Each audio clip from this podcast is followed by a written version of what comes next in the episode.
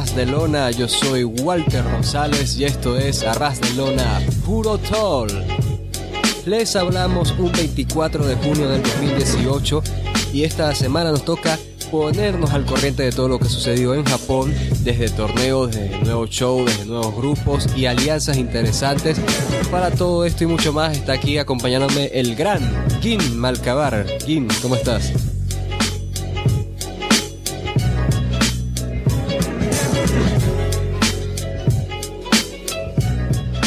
Muy buenas Walter, muy buenas a todos que nos escuchan. Eh, no, sí, he tenido aquí un problema con la entrada, pero no, ya, ya está. Eh, muy buenas a todos los oyentes, volvemos a un breve periodo de pausa, ¿no? Volvemos con muchas más cosas que hablar, que han pasado muchísimas cosas en Japón, muchas, muchos acuerdos de locura, muchas noticias impresionantes. Y bueno, quería empezar el programa primero felicitando a México por cómo le va en el Mundial de Fútbol y también a Japón, que le va también bien. Claro, los países que, que representamos, ¿no? Representamos en espíritu, porque no somos ni japoneses ni mexicanos. Exacto. Exacto.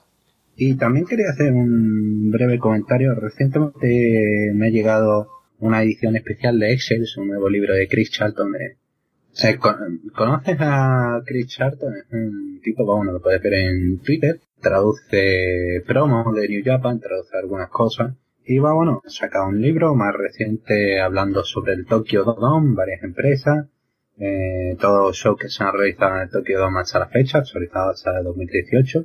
Y va, bueno, estoy viendo para hablar con él y a ver si eh, echan hacia adelante futuros proyectos que bueno, ya iremos comentando con el paso del tiempo. Les agradecemos por escucharnos a través de arbasdelona.com, en solowrestling.com y a través de Evos, iTunes y en YouTube. Y primero quiero aclarar que, ¿sabes? ¿saben por qué nos atrasamos el día que supuestamente debía hacerse este podcast? Porque Gin quería ver la E3. Entonces, yo, yo estoy comentando esto, Gin, es porque Sí. había prometido dar la razón. Yo le digo a Gin, mira, vamos a grabar. Me dice, ay, que quiero ver la E3. Y ok, bueno, vamos a, vamos a grabar otro día. Y aparte que no grabamos un domingo porque era domingo de Money in the Bank y yo iba a morir si me tocaba editar este podcast y luego grabar el podcast con Alessandro y Fede. Y, o sea, iba a morir ese día. Y luego yo me enfermé y luego fue el partido de España contra Irán y bueno, o sea, esto se fue atrasando hasta que llegamos a este día. Pero, sin mucho más, entonces vamos a Lo que se comentar. conoce como una, una serie de catastróficas de dichas. Exactamente, exactamente. Pero ya sin más, vamos a comenzar de una vez con los temas de New Japan Pro Wrestling. Lo primero es que ya se celebró la final del torneo Best of the Super Juniors.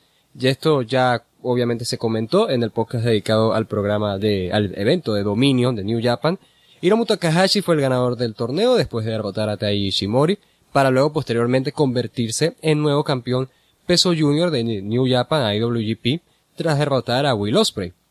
Ahora, continuando con cosas más recientes, tenemos que se realizaron los shows de Kizuna Row, los shows especiales de New Japan por estas fechas, y tenemos en resultados destacados que, primero, Hiroki Goto se coronó nuevo campeón Never Openweight tras derrotar a Michael Elgin, quien se coronó campeón en Dominion. Hiromu Takahashi retuvo el campeonato peso junior en contra del Desperado y se dio la lucha especial por el retiro de Super Sasadango Machine. De estos shows que nos puedes comentar, sobre todo de- del retiro de Super Sasadango Machine, que estoy seguro que quieres comentar de eso. Sí, va bueno, primero vamos pasando en orden cronológico la victoria de Elgin. Fue, uy, la victoria de Elgin, la victoria de Goto ante Elgin. Eh, fue sorpresiva, ahora podemos decir que Elgin tiene el reinado más corto de la historia del título Never, que antes lo tenía Evil con 8 días, ahora es de Elgin con 6. La verdad que fue una buena lucha, a mí realmente me, me gustó, o era, creo que el reinado era de 8 días de Elgin y el de Evil fue de 10, va bueno, más o menos por ahí está, ya digo, no me, no me acuerdo ahora mismo muy bien. Pero sí, a, a mí me resultó un encuentro bastante entretenido, fue muy bueno. Y he visto bastante crítica negativa en contra de esa lucha, pero realmente a mí me pareció algo bastante ágil, bastante en el que se pudo ver lo mejor, la mejor versión de los dos. Y fue un duelo muy ajustado y eh, me, gustó bastante. Decisión, mucha gente decía, no, hay que ver, ¿por qué hace esto New Japan? eh, parece que hasta misma New Japan ha aprendido de que la figura de Michael Elgin ahora mismo es controversial en Estados Unidos. Y para este show de New Japan en Estados Unidos no van a contar para nada con Elgin. Así que es una manera de, demostrar un poco esa caída que tiene Elgin de, de apreciación, ¿no? Tras los problemas que, que está afrontando el tema de las acusaciones que está haciendo frente. Y bueno, vamos a tener a cambio un encuentro contra Jeff Cobb, que apareció después, bueno, apareció también durante la lucha atacando a Taichi, que se entrometió también para continuar la historia. Y luego reto ante Goto, así que tendremos ahí un Goto contra Cobb en Estados Unidos. Y luego la lucha entre Desperado y, y Hiromu fue un gran, gran encuentro. Hiromu ahora mismo está en un momento muy dulce, está haciendo grandes luchas con poco esfuerzo, está dando un nivel, eh, bueno, con poco esfuerzo, pero con, un gran esfuerzo porque realmente se deja el alma y el cuerpo en cada lucha. Es un auténtico loco, psicópata, no sé ya cómo clasificarlo. es magnífico lo que hace y la lucha contra Esperado estuvo lleno de drama, estuvo lleno de historia, estuvo lleno de, eh, de, detalles anteriores, y estoy diciendo detalles, no, a mí los detalles me parecen detalles, no me parecen que, que sea en la cara, no sé, hay gente que dice que los detalles son en plan de, no, no es lo mismo un detalle que, que te pongan en la cara la referencia, ¿no? Sigue siendo un detalle, sigue siendo trabajado dentro de historia otro muy buen encuentro y tras el cual Hiromu ha pedido a Dragon Lee y nos lleva a otra lucha de G1 Special. Y la lucha entre a Machine Gundam contra los Ingobernables fue entretenida, fue divertido ver desfilar porque aparecieron los, hubo un vídeo previo de, de Taguchi transformándose y transformándose en Super Strong Machine número 69 que era la versión de Super Strong Machine de, Taguchi. Y aparecieron Number 69, que era Taguchi, apareció Buffalo, que era Tensa, Justice, que era Nagata, Don, que era Nakanishi, y Ace, que era Tanahashi, todos llevaban un color, menos Tanahashi, que llevaba así como, como múltiple, rosita, claro, no sé, era, eh, era magnífico ver a Tanahashi con, con su versión de Super Strong Machine y apareció Super Strong Machine y Son Keiwai Wakamatsu, que era el manager original de Super Strong Machine, y aparecieron los dos juntos para ver la lucha desde fuera. Ya digo, no fue la mejor, no fue el mejor encuentro del mundo, pero sí estuvo bastante entretenido y hubo varios, varios movimientos en honor a Super Strong Machine, Super Strong Machine que no puede por su estado físico no puede volver a echar en un ring. Pero aún así tuvo cierta interacción cuando fuera al ring Tensan le das a Naito y pone Strong Machine pone el brazo para el área. Naito choca contra el brazo en plan del área, pero lo exagera tanto que cae sobre el hombro contra el suelo, queda magnífica la caída esa fuera del ring buen detalle que es Taguchi el que consigue la victoria con el Devil Windmill, que es el finisher, uno de los finishers de Super Strong Machine. Y bueno, ahí termina celebrando, termina apareciendo, eh, termina agradeciendo Super Strong Machine. Y durante este momento empieza a llegar gente para saludar a, a Super Strong Machine y aparece un momento muy muy emotivo. Empieza Hirosaito, Kakihara, eh, Ryota Chikusen, eh, Kazunari Murakami y Shibata, Kazuyori Shibata, aparecen con flores y básicamente reúnen al Makai Club, ese, ese grupo que fue legendario, legendario en su modo en la historia de New Japan y ahí está el Makai Club reunido por una, por una noche. Y va, bueno, Super Strong así bromeando en su despedida y tuvo que, estuvo dos años en extranjero, va, bueno, estuvo comentando un poco de, su vida. Y cerró con una nota, la verdad que bastante triste porque estaba bromeando, eh, pronto corta y dice, no, no, no, tengo una cosa más que decir, eh, ya le habían hecho la cuenta de 10 en su honor, pero él, pasa y comenta que va bueno, no, no lo había dicho, no lo había hecho público, pero su mujer había fallecido en enero de este año por causa de, de, cáncer tras 28 años de matrimonio. Y va bueno, cerró dándole gracias y mandándole un saludo allá donde esté. Y la verdad que una nota triste para cerrar esta despedida, muy emocional. Pero ya digo, mm, magnífica, uno de los mejores retiros que recuerdo. De hecho, hubiese, lo, la guinda en todo esto hubiese sido que le hubiesen dejado por una noche, no sé, la prohibición esta que tiene New Japan de prohibir los streamers, las cintas hechas de colores, pero hubiese estado magnífico en la despedida de, de Super Machine. Y ahí se va, un hombre con 40 años de carrera que ya no puede luchar más y que va, bueno, va a dejar un poco apartado esta faceta del pro wrestling, pero que ahí nos quedará los años que ha desempeñado no un talento de primera fila, pero sí un talento que se recuerda por su aportación en segunda plana y en tramas curiosas, combates entretenidos. La verdad que eh, Super Machine ha sido un gran personaje y ahí está, un retiro, retiro a altura de Super Machine. Sobre eventos que vienen para New Japan tenemos el G1 Special in San Francisco. Esto será el 7 de julio en el Cow Palace en San Francisco, California. Y ya tenemos la cartelera completa del evento, la cual les leeremos solo los combates titulares o más fuertes de la misma. Tenemos por el campeonato Never Openway Hiroki Goto en contra de Jeff Cott. Por los campeonatos de pareja peso completo IWGP, los Jump van a defender en contra de los ingobernables de Japón, Evil y Sanada. También tendremos a Kazuchiko Kada y Will Osprey en contra de los ingobernables de Japón, Suya Naito y. Por el campeonato peso junior IWGP, Hiromu Takahashi en contra de Dragon Lee.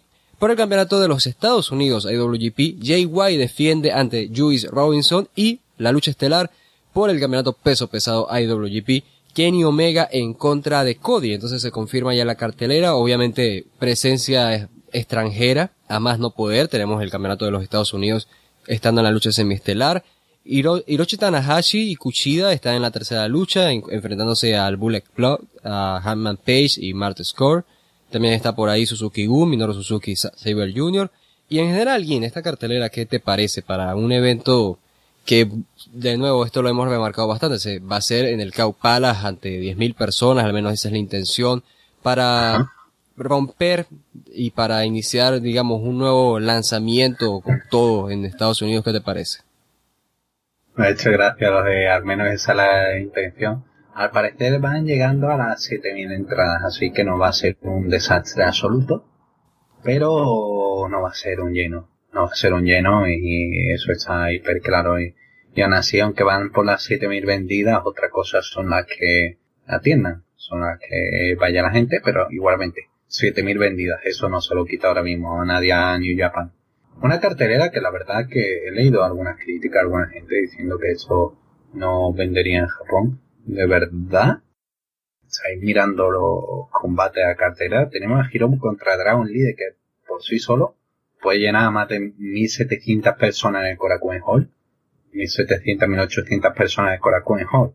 Para ver esta lucha los packs contra Evil y Sanada que estuvo en, en Dominion, fue, Dominion hizo más de 10.000 entradas, no obviamente todos para ver Evil contra Sanada, pero estaba una carterera que hizo más de 10.000 personas de entrada. Así que, no sé, es un combate bastante llamativo que van a cumplir con una buena introducción para alguien a New Japan.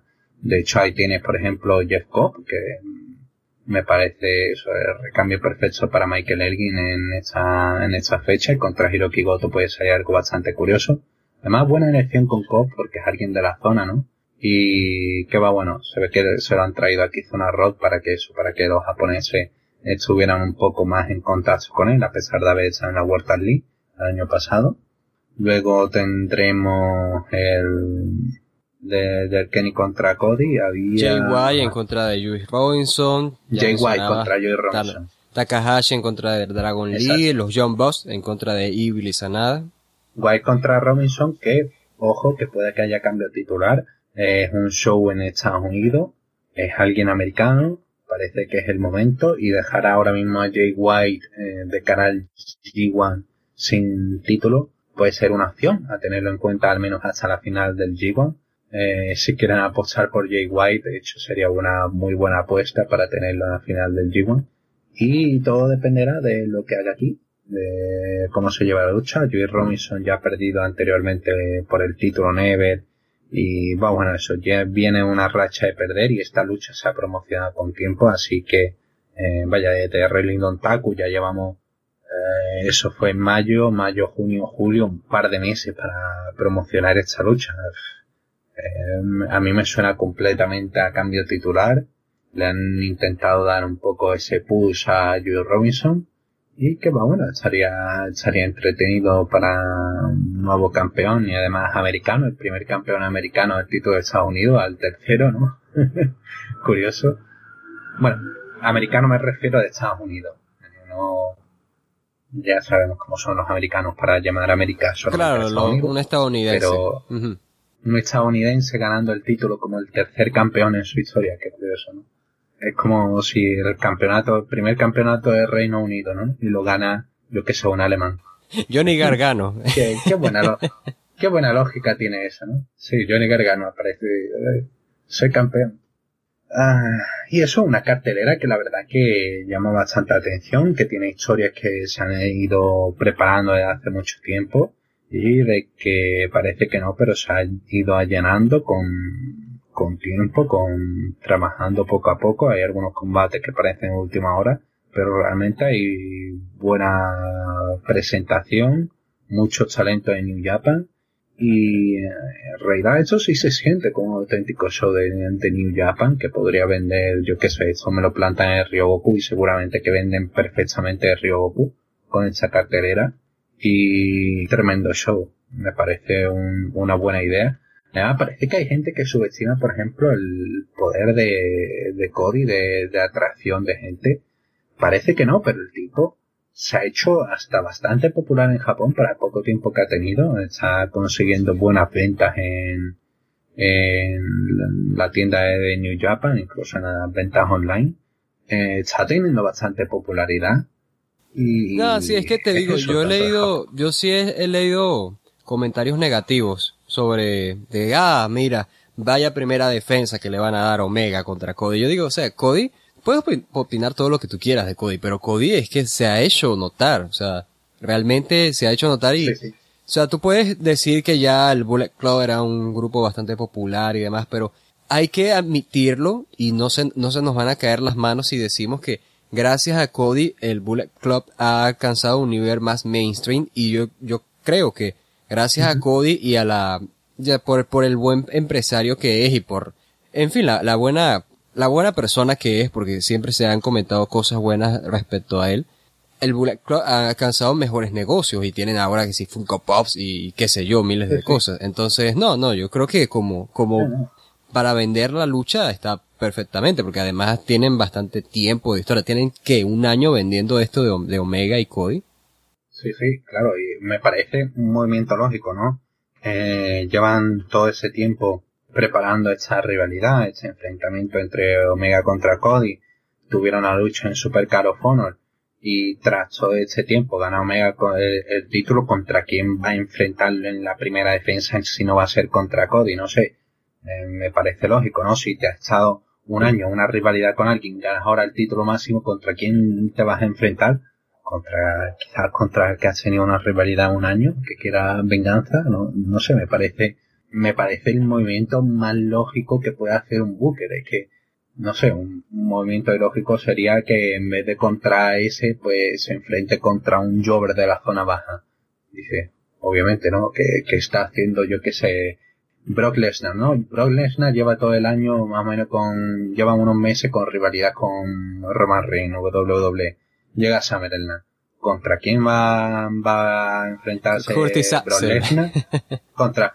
Sí, Curtis Axel, no, venga, vamos a poner a Curtis Axel. No, no tiene sentido. Roman Reigns es con el que ha, tenido historia, es con el que lleva estos años en tira y afloja, ¿no? No, no, no, lo vas a poner, yo que sé, contra Zack Ryder, ¿no? Kurt Hawking. Kurt Hawking contra Brock Lesnar, ¿no? Eh, es ilógico. Eh, no sé, me, parece un poco esa, esas cosas que encajan simplemente. No hay que darle vueltas ni simplemente encajan. Es una historia que llevan haciendo desde hace un tiempo, que lo tuvieron un buen encuentro en Super Caro Honor y que sinceramente pueden tener una, una buena lucha aquí. Codilla ha demostrado que con los rivales adecuados, la, lucha contra cada el año pasado, contra el rival adecuado puede dar un gran encuentro y tengo esperanza de que aquí puedan demostrar algo interesante. Y hablando de G1, también tenemos anunciados ya los bloques del torneo del G1 de este año, junto con las fechas por supuesto. Esto se realizará desde el 14 de julio de este año hasta el 2 de agosto de este año y tenemos en el bloque A Hiroshi Tanahashi, Katsuchika Okada, Minoru Suzuki, JY en su primera aparición, Evil, Battle Fale, Yoshihashi, Hatman Page en su primera aparición, Togi Makabe y Michael Elgin, mientras que en el bloque B tenemos a Kenny Omega, Kota Ibushi, Tetsuya Naito, Saber Jr., Hiroki Goto, Sanada, Juice Robinson, Tomo Hiroichi, Toru Yano y Tama Tonga. Y algunas luchas destacadas tenemos en la primera fecha Kota Ibushi en contra de Saber Jr., Kenny Omega en contra de Tetsuya Naito, Minoru Suzuki en contra de Togi Makabe y Hiroshi Tanahashi en contra de JY, mientras que para la última fecha tendremos a JY en contra de Evil, Kazuchika Okada en contra de Hiroshi Tanahashi, Tetsuya Naito en contra de Saber Jr. y escuchen esto, Kota Ibushi en contra del campeón IWGP Kenny Omega. No, sí, la verdad que se plantea un G1 muy, muy, muy intenso al principio, ¿no? Me, me encanta la, la reacción, ¿no? Porque yo también la tuve. De al principio cuando anuncian los participantes y ves que son todos los mismos y dice, son prácticamente todos mismos. Ahora mismo solamente hay dos que debutan, uno es Jay White y otro es Hammond Page y se supone que uno, se supone que en, un principio Tren Barreta estaban preparando para estar en este g así que una lástima por la lesión de Tren Barreta, no está, pero aún así no sé, lo han cubierto de manera perfecta. Quizás ocupaba algún puesto, no sé, Tamatonga o Yoshihashi, que son algunos de los más cuestionados, pero igualmente, bueno, no me importa que estén ya digo yo, si así hay mucha gente que no le tiene fe, pero realmente sabe desarrollar un buen combate y leche, Chamatonga realmente tiene carisma, tiene chispa y cuando él quiere tiene un buen encuentro, a pesar de que el G1 del año pasado no fue quizá lo mejor que tuvo. Pero sí, eh, estoy confiando en Tamatonga. La verdad que se nos quedan dos bloques muy, muy potentes, eh, sobre todo el bloque B, ¿no? Que ha reunido a talento como Ibushi, Zack Saber, eh, sí, Omega Naito. Eh, Robinson también llega en esta forma, también vamos a tener al Torullano para cambiar un poco el ritmo de ese grupo. Y a priori soy un grupo muy muy potente y luego está el grupo el grupo A eh, también se ve perfecto con White que parece que lo van a intentar ahí entre los cuatro favoritos, ¿no? Tanahashi, Suzuki, Okada y ahí parece que van a meter a White. Me parece La revancha de Tanahashi contra Jay White. Sí, Sí, sí, pero también primero eh, van a empezar sobre todo el primer día del bloque A. El main event del primer show del G1 va a ser White contra Okada. Así que ya ahí se sienta un poco el choque de prioridades, ¿no? Porque puede que aquí sea el primer paso para una ruptura de aquellos, para, para algo. Okada ahora mismo se ve un poco triste, ¿no? Soy el título. Aquí puede que White ponga los pies sobre la mesa, puede que se, bueno, pies sobre la mesa, el golpe sobre la mesa, que se imponga y diga, no, tu tiempo ha pasado ya y este es el momento de, de Switchblade y, eh, para cambiar New Japan y con Tanahashi contra Suzuki así que primer día muy prometedor veremos quiénes estarán en, en, un principio se supone que eso llegarán con posibilidades tanto cada contra Tanahashi al día final por el main event del día 17 que es en el Nippon Budokan Así que, bueno, veremos qué sucede. Y el bloque B que me, me parece fascinante, ¿no? Tenemos, tenemos show, tenemos gran combate cada, cada día del bloque B. Naito contra Omega el primer día del bloque B. Luego Goto contra Omega. Luego, que fue final de, de G1. Okada con, uy, Okada eso bloquea. Eh, Goto contra IC.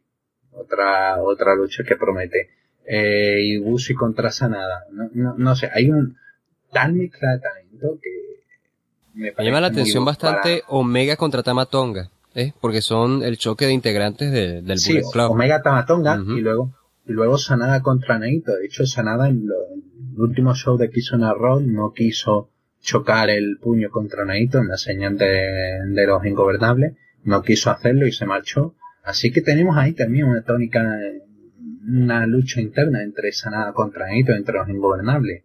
Tenemos, no sé, aquí hay que se juntan muchas cosas. La verdad que han conseguido hacer un G1 bastante interesante. También a, seguir lo que haga Hanman Page, me interesa mucho qué puede demostrar Page ahora en encuentros individuales contra gente de, calibre Bueno, en Ring of ya tuvo una lucha contra Tanahashi, creo recordar, pero vamos a poder verlo contra Okada, contra Suzuki, contra White. Vamos a ver de qué es capaz Page contra Evil. Vamos a ver si está realmente a ese nivel de New Japan, si está realmente a un nivel de exigencia de G1 Climax y a ver qué, qué nos puede ofrecer. Ya digo, soy muy emocionado con ese G1, me llama muchísimo la atención, lo han preparado de manera perfecta, encuentro Sanada contra Zack Saber Jr., eh, Zack Saber Jr. contra Kenny Omega, que va a ser la primera vez que se realice y que se emita, porque la última vez fue hace años y creo que no se, no se grabó aquella lucha eh, Zack Jr. contra Kota Ibushi, que era la, ya se hizo el año pasado, pero que era esa final, ¿no? De, de la Cruiserweight Classic que nunca fue, pues lo vamos a volver a tener por segunda vez aquí en New Japan.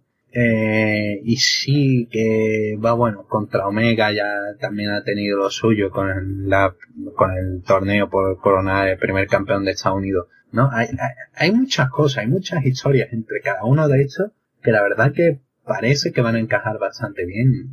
Estoy emocionado con lo que puede salir. La verdad que espero bastante. Me hubiese gustado que hubiesen habido incorporaciones sorpresa, ¿no? No pido mucha gente que decía, no, Kento Miyahara, Kento Miyahara, Kento Miyahara. Kento Miyahara hubiese estado magnífico, pero para mí hubiese sido la, lo suyo hubiese sido contar con Yuna Kiyama. A esta Octagon eh, hubiese sido contar con Yuna Kiyama, ¿no? De All Japan, ahora mismo que es campeón con Nagata, de All Asia, va, bueno, que puede tener eh, encuentros a gran nivel y hubiese sido un buen año para demostrar que la relación con All Japan está mejor que en los últimos años. Y vamos, igualmente, eh, creo que está bastante equilibrado todo esto, está bien eh, organizado los encuentros, sobre todo los días finales que ya digo prometen, nos demuestran quiénes van a tener oportunidades y no. Jay White contra Evil y así contra Kada y luego Naito eh, contra Zack Saber Jr. y Kota Ibushi en los últimos dos días de, de grupo. Y a ver, yo ahora mismo no me atrevo, tengo todavía mi, todavía estoy haciendo un poco mi mente a ver qué, qué sucede. Si Okada vuelve a ganar por tercera vez el G1, si se lo dan a Naito, que no parece que sea, si lo gana Ibushi, es el primer luchador que sin contrato de New Japan, el primero, sí, bueno, el primer luchador, a menos que me acuerde, sin contrato de, New Japan que lo gana. Así que sí, eh, promete bastante el J1 y aquí estaremos para contarlo en puro todo. Sí, yo estoy entre Naito y Ibushi, creo que depende de por cuál se decía, se darán los resultados en el torneo. Digo, puede ser a Naito ganó a Omega, entonces Naito puede retar a Omega, el camino a el Kingdom en caso de no ganar el G1, o al revés, Ibushi derrota a Omega y no gana el G1, pero lo reta entonces en el camino a el Kingdom, o sea, cualquiera de las dos opciones puede ser. Y está el tema que tú mencionas de que Kota Ibushi no tiene contrato con New Japan y eso es algo que hay que tomar en cuenta. Pero continuemos, Gim, porque todavía quedan bastantes temas. De New Japan tenemos que ya se celebró el evento Lionsgate Project 13 de su territorio Lionsgate y en sus luchas estelares tuvimos a Yuji Nagata en contra de Tomuyuki Oka y Shoto Mino en contra de Ayato Yoshida. De este show, Gin, ¿qué nos puedes comentar? Pues sí, Walter, aquí estamos con el territorio de desarrollo de New Japan. La verdad que estos shows siempre resultan divertidos. Mezcla de talento joven con veteranos, en el que se ven cómo van mejorando y van aprendiendo de los veteranos. Eh, Yota Suji y Yuya continuaron con su racha de enfrentamientos, empates, con esa tónica normal en los John Lions, ¿no? Que van eh, al principio cuando comienzan sumando empate, hasta que empiezan a romper esa tónica y a ver cuando comienzan con eso, con derrota de uno, derrota de otro. Y va bueno, van avanzando bien, me gusta Yotasuji, Mura también resulta interesante, así que va bueno, veremos cómo se van desarrollando con el tiempo. Narita hizo frente a Shunsuke llama Shunsuke que viene de Asuka Project, para quien pregunte, no tiene nada que ver con Asuka de WWE ni con Asuka la luchadora de, Japón, no tiene que ver con ninguna Asuka, em, siempre echan ese tipo de preguntas. Y bueno, es un luchador joven, eh, tiene, eh, resulta bastante interesante. La, lucha fue corta, pero así se le mostró cierta carisma y va bueno, terminó perdiendo la lucha, pero igualmente eh, fue divertido verle, fue un talento que no estoy acostumbrado a ver, así que fue un poco toma de contacto con, con Sayama y a ver si puede continuar con regularidad, con regularidad en los shows de Lion Gate. Me gusta mucho Lion Gate porque sirve para eso, ¿no? Talentos jóvenes de otras empresas, Hit Up, de, de Asuka Project. De, yo que sé, de Michino Kupro, de, del K-Dojo, y los traen y puedes ver un poco de cada uno. Precisamente K-Dojo Tensan pidió que Dinosaur Takuma volviera y aquí tuvo otro encuentro contra Nakanishi Enare, entretenido y tuvo cierta acción Takuma y vámonos Enare también.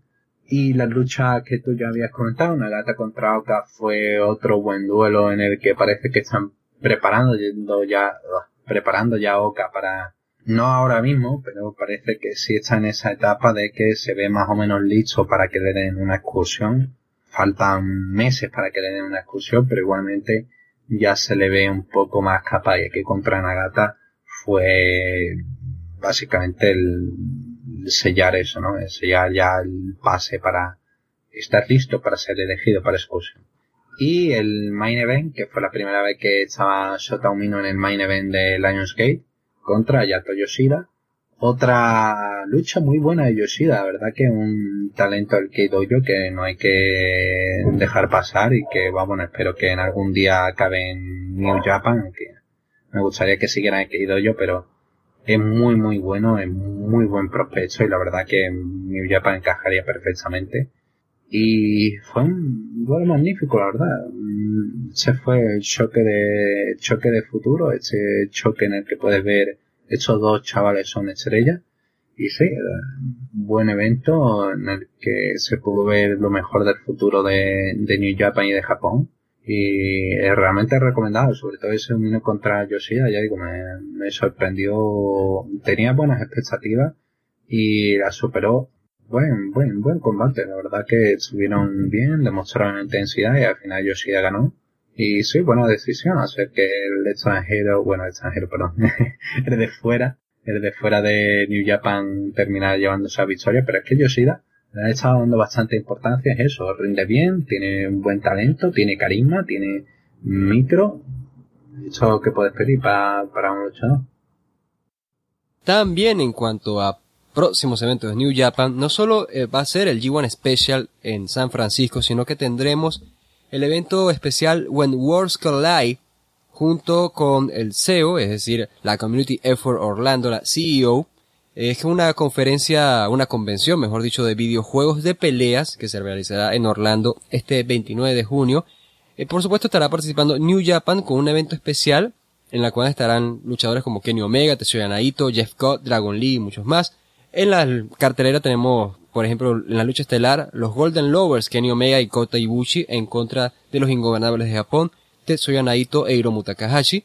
Y también este evento que se realizará en una arena que va a ser el Ocean Center, que tiene capacidad para 9.000 espectadores, pero para este show tendrá una capacidad menor de 5.000 espectadores y ya está completamente vendidas todas las entradas y se podrá ver en directo y gratis a través del canal de Twitch de CEO. Así que ahí está, Gin.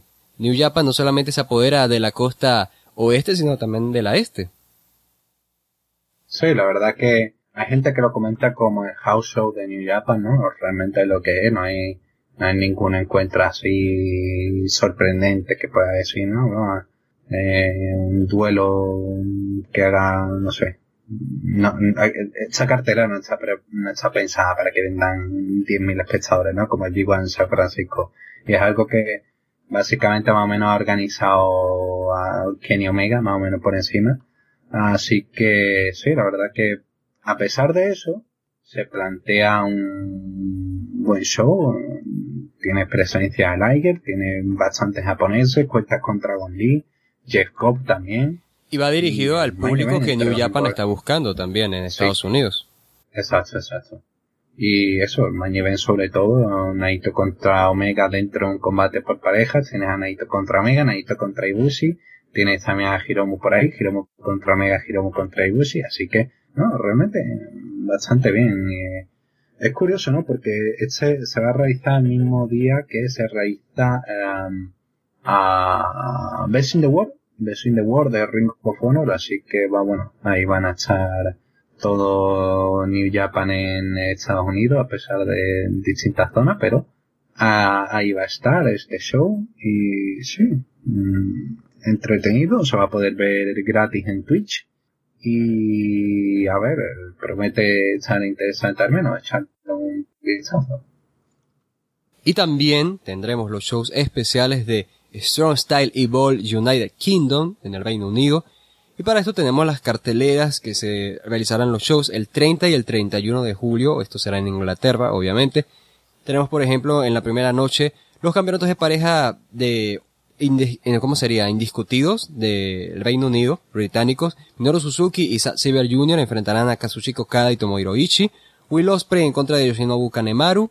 Chris Bruce en contra de Yoshihashi y Walter en contra de Yuji Nagata. Yo voy a estar luchando contra Yuji Nagata. Y en la segunda noche tendremos a Tomohiro Ishii en contra de Minoru Suzuki por el campeonato peso pesado eh, indiscutido británico. O sea, estos son los campeonatos de Pro. No sé por qué estoy traduciendo en primer lugar. Kazuchika Okada en contra de Saber Jr., Will Ospreay en contra de Taishi, Jay en contra de Chris Bruce y Walter otra vez en contra de Yujiro Takahashi. Sí, son, la verdad que son carteleras que prometen, bastante potentes más de lo que la gente esperaba, ¿no? Eh, Walter contra Yuji Nagata me parece un auténtico dream match, me parece algo uh, de locura de, de, este 2018. Eso, vamos a poder ver mezcla interesante, ¿no? Va a estar ahí Ozzy Open, que es un buen equipo independiente, lo está haciendo muy bien en el Reino Unido. Y contra Ishimori y Yujiro, bueno, vamos a poder al menos ver ahí una buena mezcla Tiger Mask contra David Star a ver qué sale de eso porque Tiger Mask eh, creo que la verdad que pueden encajar bastante bien. David Star es un de Product es un talento bastante interesante que se puede adaptar bastante bien a distintos estilos. Así que contra Tiger Mask puede salir algo interesante. Yo contra Yoshihashi me llama más la atención. No sé realmente qué esperar de esa lucha porque puede salir algo bueno o algo bastante malo ¿no? Yoshihashi parece que tiene un poco más de complicaciones en encontrar química y contra Brooks en su primer enfrentamiento, no sé, a ver qué, qué tal sale de eso. Eso, construir la rivalidad y sí contra Suzuki, van a seguir con ese duelo por pareja, con Okada ahí de por medio, así que a ver si Okada se consigue un título por primera vez que no sea el título peso pesado de, de New Japan y el del día siguiente es que sigue siendo una cartelera muy potente. Tienes por ahí Ishimori contra Tiger más contra el Fantasma contra David Star. Y eso puede estar un encuentro de locura. Walter contra Yujiro, eh. White contra Chris Brooks, este encuentro sí, que lo veo bastante potente. Opry contra Taichi también puede ser bueno. Y sobre todo, Okada contra Zack Saber Jr., que es una lucha de, de Sakura Genesis. Y lo van a ofrecer aquí en el Reino Unido, así que un buen movimiento, bastante arregado y bueno, van a intentar al menos para un encuentro a la altura del que dieron. Sobre todo la rivalidad contra Ishii y Suzuki va a terminar explotando en este evento con el Ishii contra Suzuki por el campeonato indiscutido. Así que sí, la verdad que son dos carteras muy muy potentes de por sí. Nadie esperaba que New Japan fuera a mostrar ese despliegue en en el Reino Unido y parece que eso demuestra que realmente están apostando también, otra empresa que también apuesta por empezar a imponerse en el Reino Unido, ¿no? Por empezar a apostar fuerte por, por el país. Y a ver, la verdad que resulta interesante ver qué puede hacer New Japan en un futuro y que se anuncia aquí. Continuando con Noagin, este 10 de junio de este año se celebró el evento Navigation with Emerald Spirits en homenaje a Misawa. Y tenemos en algunos resultados destacados, primero que Keno derrotó a Kaito Kiyomiya para convertirse en el próximo retador al campeonato peso pesado GAC. Y también tenemos que al final de la lucha estelar en donde Go Saki y Kazuhiko Nakajima derrotaron a Takeshi Suyura y a Naomichi Marufuji, aparecieron Masato Tanaka y se les unieron figuras como Akitoshi Saito, Mohamed Yone y Quiet Store para hacer frente a Asushi Kotoge, Keno, Kiyomiya, Kitamiya y Goshosaki y Nakajima en, lo que sería un choque de generaciones entre la vieja época, la vieja guardia de Noah en contra de la nueva guardia de Noah. Sí, eh, curioso eh, este enfrentamiento generacional, pero que le sirve precisamente a Noah.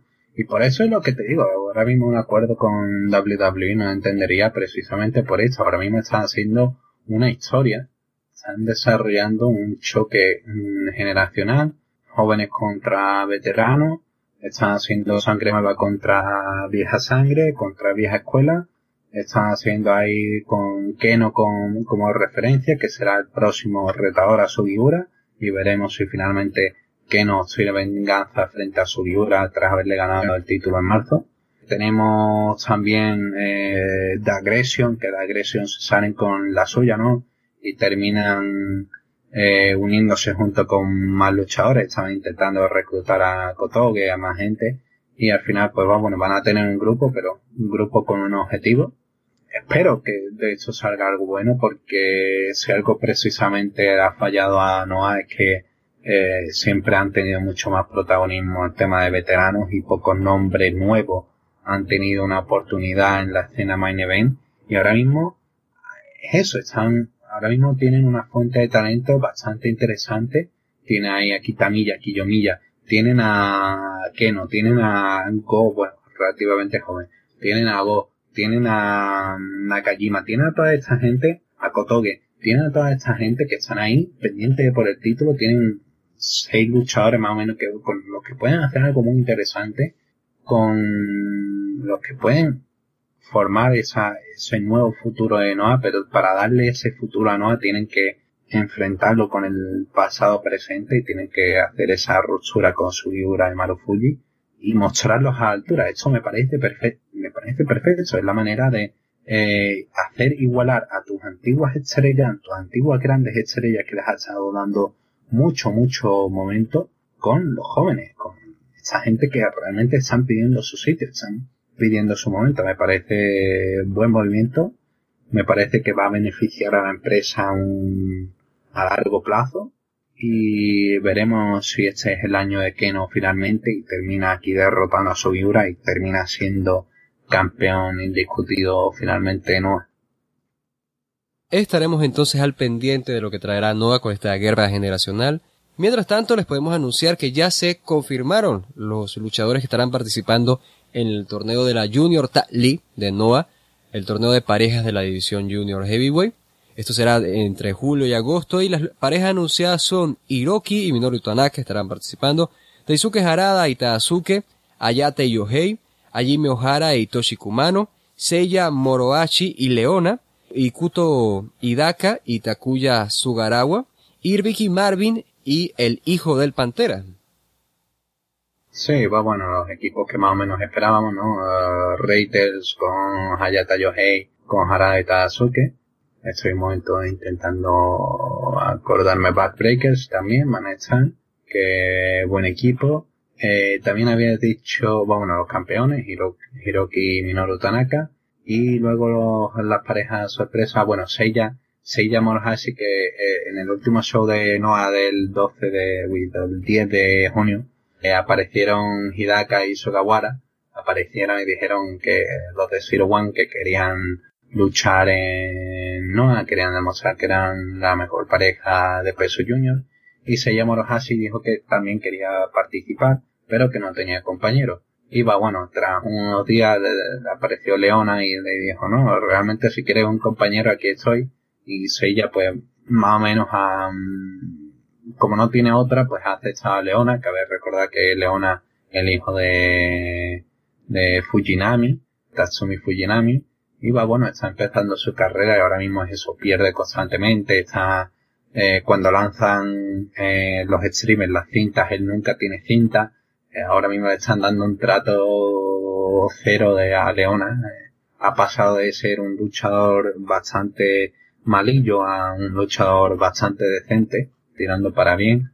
Y va bueno, está progresando Leona, espero que esto sirva para seguir creciendo. Y sobre todo me alegro por el equipo de Ricky Marvin y el hijo de Pantera, Ricky Marvin, un histórico de, de Noah, un histórico, ha tenido grandísimos encuentros. Ricky Marvin, uno de los mejores encuentros eh, relámpagos en Noah contra Kenta, sin duda alguna. Y el hijo de Pantera, que es otro buen talento de, de Reserve One y México. Bueno, tú lo conoces también, ¿no, Walt? hijo de Pantera. Sí, hijo del Pantera lo conozco por IWRG. Creo que es un luchador decente, pero por lo que he visto de él en Japón, creo que ha mejorado bastante, así que este torneo le va a ayudar bastante. O sea, se va, va a ser como una nueva prueba para él, la mejor prueba para su carrera, creo yo. Sí, sin duda alguna. El Reset One ha mostrado un buen trabajo y nada sin excepcional, ¿no? Que sea fuera de serie. Pero sí, han mejorado bastante. Buena adición, buena sorpresa. Y en conjunto me parece que salen unos grupos bastante, bueno, unos grupos. Salen un grupo de gente bastante interesante en este torneo.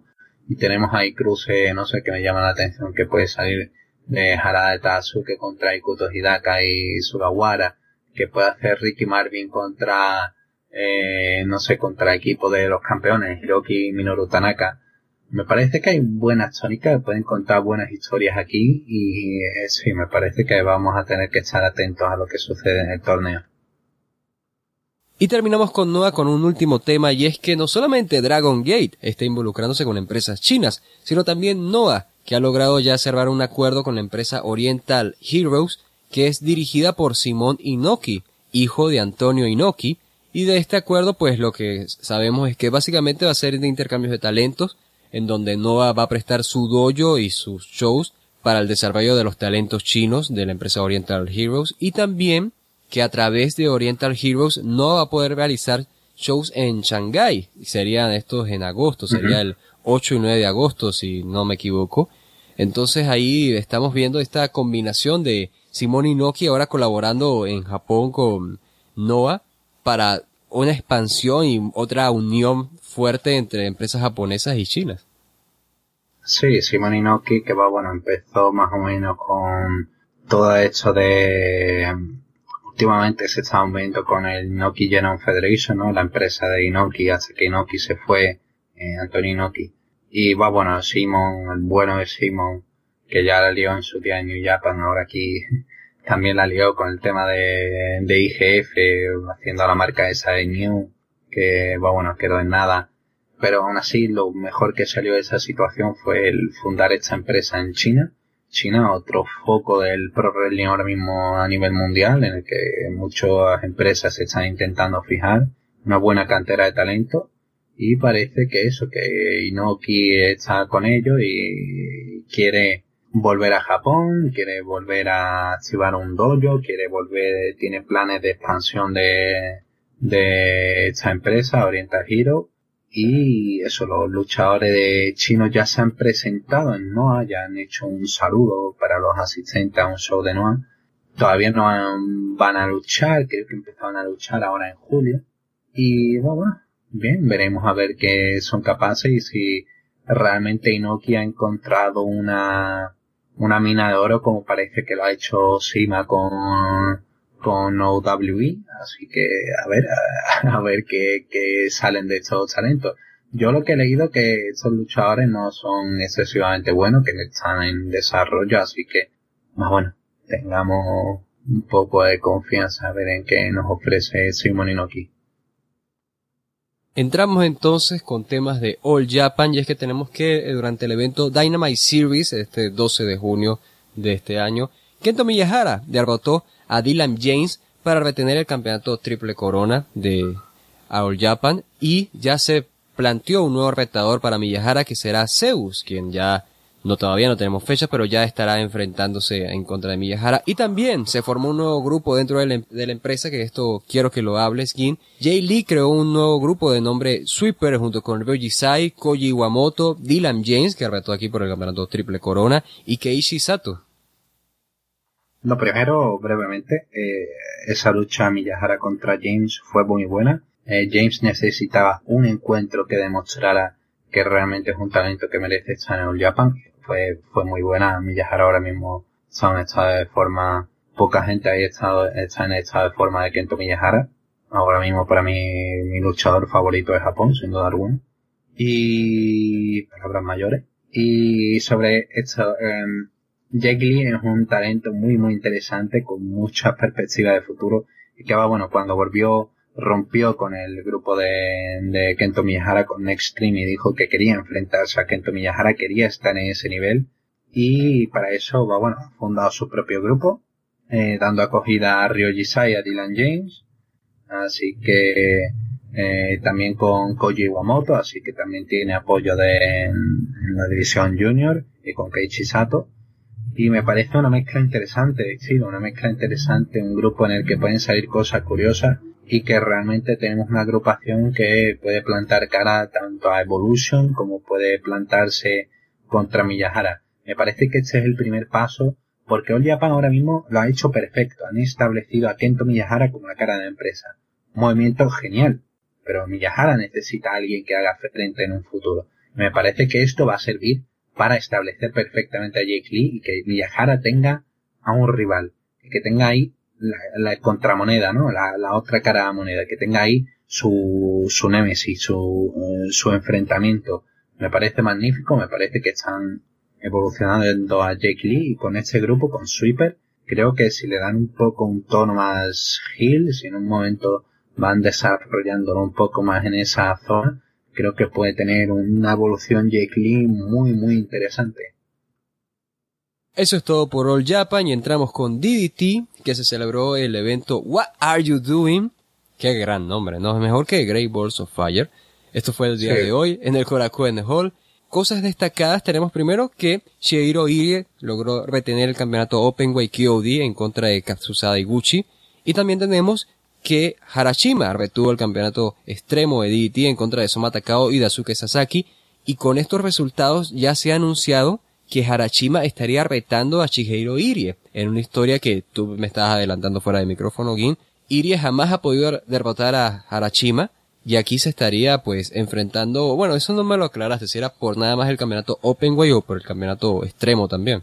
Sí, eh, vámonos, voy comentando un poco de show. Todavía no lo he visto, todavía no lo he visto, pero lo tengo ahí pendiente. Eh, fue esta mañana allí en, en Japón Va, bueno, resultado de cosas interesantes, ¿no? Se ha anunciado que, bueno, el Toru Washi ahora ha sido eh, expulsado de Japón, como en su día lo fue Sanshiro Takagi y también eh, Kazuki Hirata. Así que adiós a Toru Washi. Sin embargo, vamos a tener a Washi, Washitimo, Washitimo Dragón. Ah, no recuerdo el nombre completo. Washitimo Dragón, creo que se llama Último Dragón va a debutar, que es un Owashi con la máscara de, Último Dragón, como han estado realizando en las últimas semanas, eh, con Takatimo Dragón, Hiratimo Dragón, incluso con, con Rijo, Rijotimo Dragón. Han estado varias encarnaciones de Último Dragón aquí en DDT. Y Último Dragón, como se veía venir, va a aparecer en el show de 3 de julio, eso se ha anunciado hacer frente a ver qué está pasando aquí, ¿no? Con tanto impuesto. eh, Sammy Guevara debutó eh, contra Mike Bailey. Solamente he visto un par de, de GIFs, pero va bueno, parece buena lucha. Eh, me parece que con, congenian bastante bien en estilo. Tras el, la tercera lucha, bueno, Kudo ha ganado el título Iron Man Heavy Metal Way que tenía, que tenía uh, Oishi y, bueno, se ha anunciado eso de que en, en Peter Pan se va a enfrentar Makoto Ishii y su prometida Misaki Ohata contra Joey Ryan y Laura James en una lucha por pareja. Eh, Peter Pan, que es el más importante del año para DDT, y será el 21 de octubre. Y va, bueno, al parecer Ryan y James acusan a Oishi y a Ohata de que va, bueno, le ha robado la, historia de, una proposición durante una lucha de, de Pro Wrestling y ahí van a encauzar la lucha. También se anunció que Taiyokea debutará en DDT el 25 de agosto.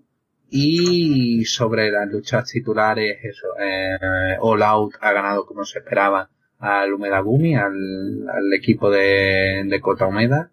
Harashima ha terminado derrotando a Soma Takao y a, Daisuke Sasaki, culminando con esta historia de traición de Soma Takao.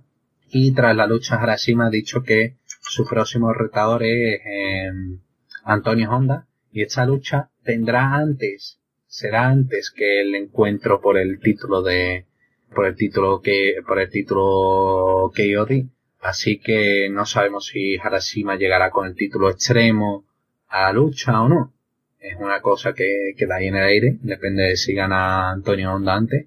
Y también depende, depende si podrá retar, porque tiene Harashima un contrato de puede retar en cualquier momento en cualquier lugar y tiene que retenerlo hasta el 22 de julio si no lo pierde entonces si, no lo pierde antes de, esa fecha normalmente una semana antes más o menos eh, entonces pues podrá luchar contra Irie y sería curioso sí te, estaba comentando fuera de micro el tema es que Harashima siempre ha ganado a Irie siempre ha ganado eh, la última vez, la más dolorosa para Irie contra Yaros, el equipo que tenía con Kazusa Iguchi, y los derrotó el año pasado en Ryogoku. Y eso, Harashima siempre derrota a Irie. Es una, eh, es una ley, ¿no? De, Harashima se enfrenta contra Irie, Harashima gana. Y un Harashima wins LOL. y va, bueno, veremos. Al parecer Irie no se lo ha tomado bien la noticia, como no porque se lo va a tomar bien contra alguien al que nunca ha podido derrotar, pero a ver, sería interesante si finalmente consigue derrotar a Harashima y se quita la espina, pero igualmente me parece una lucha importante, ¿no? Me parece una lucha que serviría para decir, no, mira, confiamos en ti, tienes ahí ese momento con, con Harashima y a ver qué hacen. La verdad que estoy intrigado con todo lo que sucede, con todo lo que forma DDT. Un show que pinta bien, no sé, todavía no lo he visto, lo siento. Que veremos a ver hacia dónde lleva en estas próximas semanas. Seguimos entonces con Dragon Gate y es que ya tenemos los resultados del torneo King of Gate. Al final, Masato Yoshino derrotó a Yamato y se coronó nuevo campeón Open de Dream Gate tras derrotar a Masaki Mochizuki. Así que tenemos entonces a Yoshino, no solamente que hizo su regreso a la empresa GIN, sino que también conquista el torneo y ahora entonces nuevo campeón Open de Dream Gate. Efectivamente, un gran movimiento por Dragon Gate. Eh, el reinado Mochizuki está haciendo bastante bueno. Mochizuki está siendo uno de los luchadores con mejor rendimiento del año, sin duda alguna. Ha sido el que ha revitalizado un poco todo el ánimo que había sobre el título y sobre Dragon Gate que estaban en el último año bastante estático. Y va bueno, se ve que han optado por Yoshino. Yoshino ha hecho un buen torneo, los, pocos combates que he podido ver, porque ahora no nos facilita ver demasiados encuentros. Y bueno, aunque ahora está Dragon Gate Network, tampoco nos facilitan demasiado el ver algunos duelos. Sí, la, final contra, bueno, la final del torneo contra Yamato estuvo muy entretenida y se vio al mejor Yoshino, mejor hecha de forma. Y contra Mochizuki fue quizá una lucha un poco más conservadora, un poco más, menos arriesgada, con Botch incluido al final. Eh, sí, al final terminó ensuciando un poco eh, lo que fue el duelo, pero aún así estuvo bien, estuvo bien. Y ahí tenemos a Masato Yoshino, una, un hombre que, quien le iba a decir de hace un año y medio, ya casi dos años, ¿no? De, de que estaba a punto de retirarse, ¿no? Con problemas en las espaldas, en las rodillas. Eh, Masato Yoshino ha estado trabajando a un grandísimo nivel durante muchos años. Y ahora ha vuelto en plena forma, se ha incorporado, es uno de los mejores talentos en Dragon Gate actualmente y ahí está, campeón. Eh, muy contento por ver a Yoshino con el oro y sobre todo hacia dónde se dirige esto. Y hablando de a dónde se dirige esto, ya tenemos algunas luchas anunciadas para el Kobe Pro Wrestling Festival, el gran show de Dragon Gate, que va a ser este 22 de julio. Y anunciadas tenemos Masato Yoshino en contra de Chingo Takagi por el campeonato Open de Dream Gate. Tenemos también a Dragon Kid defendiendo el Open de Braid Gate en contra de Eita. VR Shimizu y Ben Cave enfrentarán a Yamato y Bibi Hall por el campeonato Open de Twin Gate y están anunciados para aparecer Tatsumi Fujinami, Yoshiaki Fujiwara y Leona. Hasta el momento esas son las luchas anunciadas, pero ya entonces nos están vendiendo desde ya ese Takagi en contra de Yoshino. Sí, para Pro Wrestling Festival pues tenemos anunciados varios encuentros y sobre todo esa cabeza de cartel donde me dirigía me refería a este Shingo Takagi contra Masato Yoshino que promete ser un duelo excepcional. Shingo Takagi que viene eh, de recuperar antias recuperar fuerza en el grupo tras la salida de T-Hawk y de Lindaman. Y bueno ahora van a tener este duelo contra Over Generation próximamente en el Korakuen pero eso será una previa a, a Kobe Pro Wrestling Festival. Y Takagi va, bueno, se formalizó todo esto en, creo, creo recordar que fue, sí, hecho seguido de que ganara el título eh, Yoshino en el que apareció Takagi, básicamente eh, empezaron a discutir y se llama ya el duelo con Takagi siendo el clásico Takagi diciendo que la, las cosas ya han pasado de su tiempo, que, que él, que él tiene que ganar porque obviamente es el mejor, que, bueno, que tiene que cambiar Dragon Gate y con, con Masato Yoshino no va a cambiar.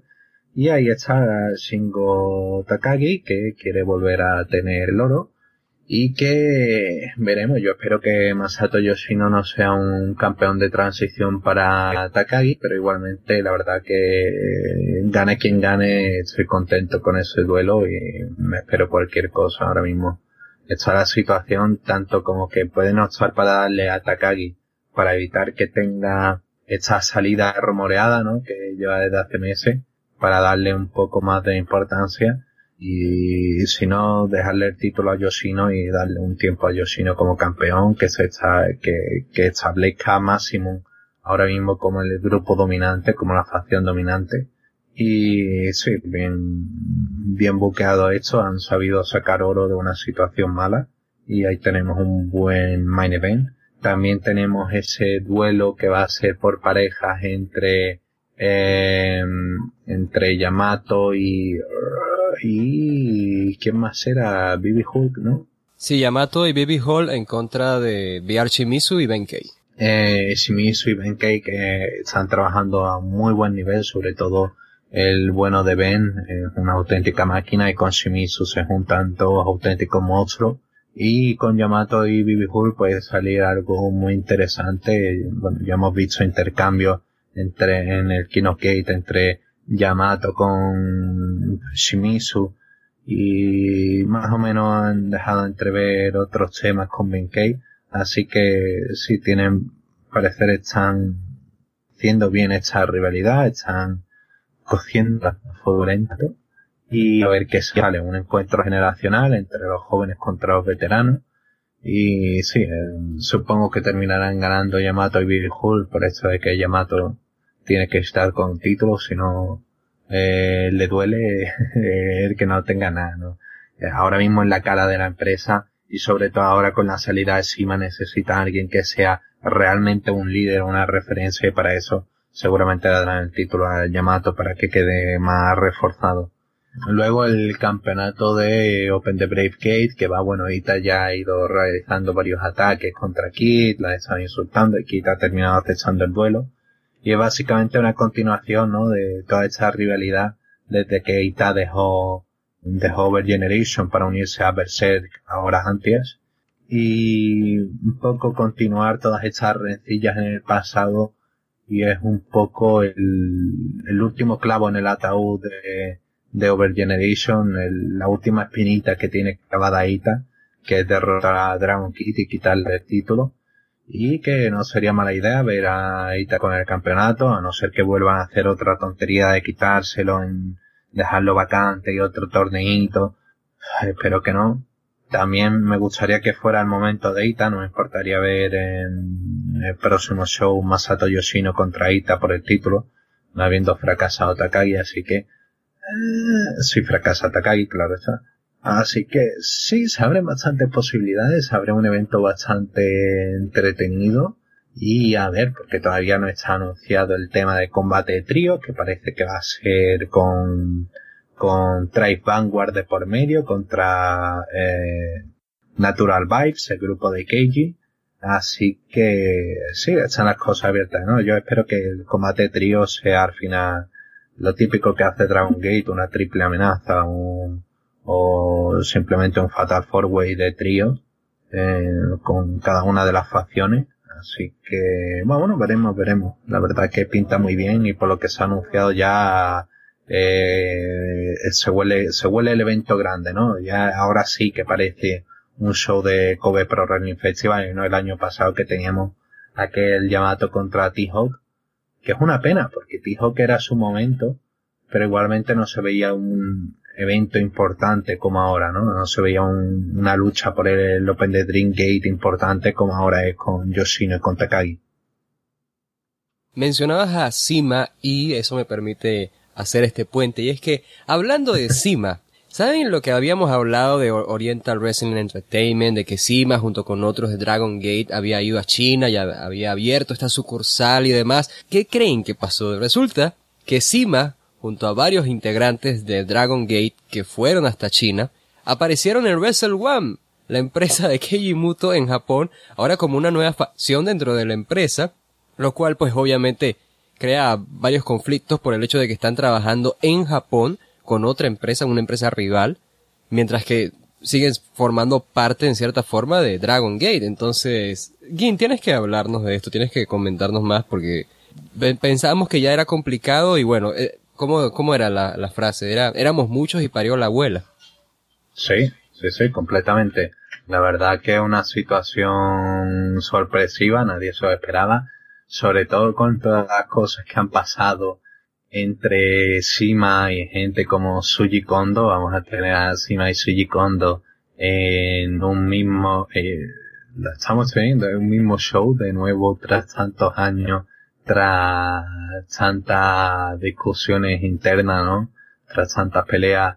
Ah, es que esto, esto se remonta a las historias de la ruptura de eh, Taru, de El Dorado, de, de Doorgate, todo esto anterior y la verdad que eh, es curioso, es curioso que finalmente Sima esté un show con, con Suji Kondo y con más gente que no se llevaba bien y contando con también con Takehiro Yamamura, hay que recordar que Yamamura está lesionado desde hace ya bastantes meses, ya hace ya como eh, no sé ya si llega al año, no sé si no creo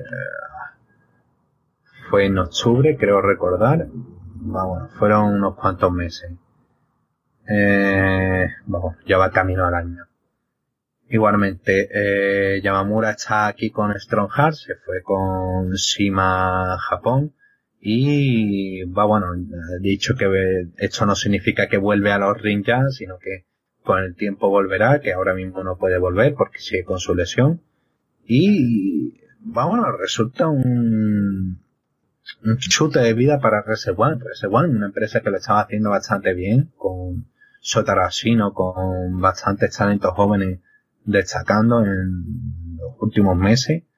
Y pues nada, interrumpe la verdad que el segmento como aparece Sima con los, con los de Strong Hearts, que así se llama la facción, eh, bastante bueno.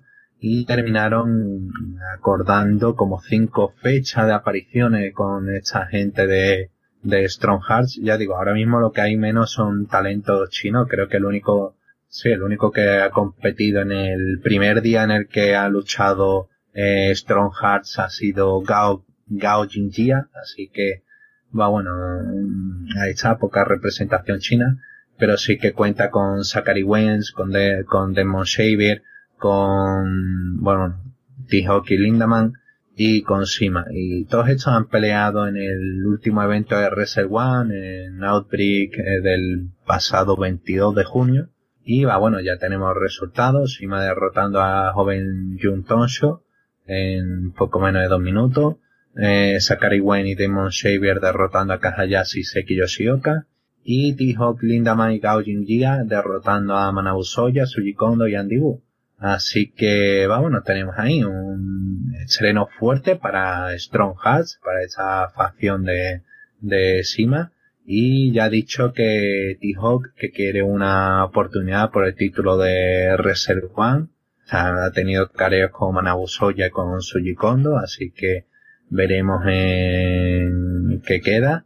Y si finalmente tendremos un poco de extensión de esta rivalidad. Ya digo que es bastante sorprendente la aparición de OWE porque ha sido al parecer sin mediar con Dragon Gate, a pesar de que eso tú bien lo comentaba, Dragon Gate tiene relación con OWE, que sí más el presidente de Dragon Gate eh, Entertainment, quiero recordar el Entertainment o, era Incorporated, más bueno, una de las dos divisiones de la empresa ahora mismo, la división internacional.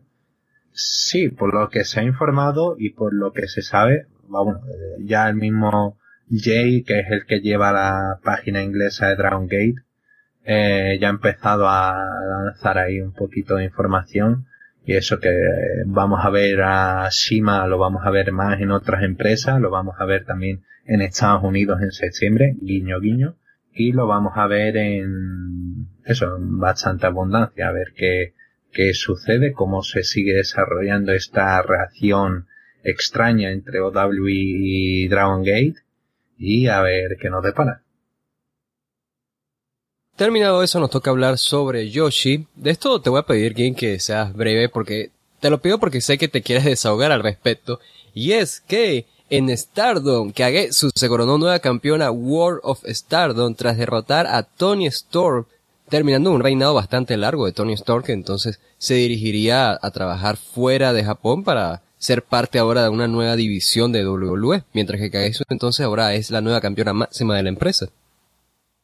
Sí, la verdad que mm, bastante bueno. Kagetsu está a un gran nivel de forma. Una muy buena lucha contra Tony Storm, en la que se pudo ver lo mejor de Tony, y en el que Kagetsu estuvo fantástica. Estuvo haciendo trampa, eh, utilizó varios mist, varios poison mist, ya digo, realmente una alegría, una alegría tremenda ver a alguien que ahora se está haciendo llamar, dice, no, ahora tengo rango de primera ministra. Y de hecho vi en Twitter de comentario de, va, bueno, eh, como los primeros ministros allí en Japón duran mucho, dice, seguramente tendremos a Kagetsu como primera ministra durante un montón. Y espero, sinceramente, espero verla bastante tiempo. Me gusta mucho Kagetsu ha luchado mucho por estar ahí y se merece ese momento. Y Tony que va, bueno, termina un poco este reinado eh, insulso, reinado de, no voy a decir reinado de basura, pero reinado no puedo calificarlo como bueno, lo siento. Eh, dijimos que dijimos que sin desahogarse tanto. que después nos llega nos llega, ¿cómo se dice esto? hate mail, o sea, nos llega amenazas por correo, aquí, tampoco queremos eso. Ya saben todas las amenazas de correo a walter arroba Por supuesto, claro, claro, a pesar de que yo no dije absolutamente nada. es el encargado, es el community manager, hombre. Es como, es como me acuerdo Fede en su momento, no, Impact, no, Impact esto, Impact lo otro. Entonces en el programa que se hizo de Impact, de Bound for Glory, entonces están criticando, era Alessandro y a Carlos. y Fede mientras en su casa, no, el tranquilo, bebiendo una cerveza, como que, ah, mi trabajo aquí está hecho. un saludo a Fede, un saludo a todos. Y sí, no, el reinado, eh, bueno, el reinado bueno, vamos a dejarlo ahí.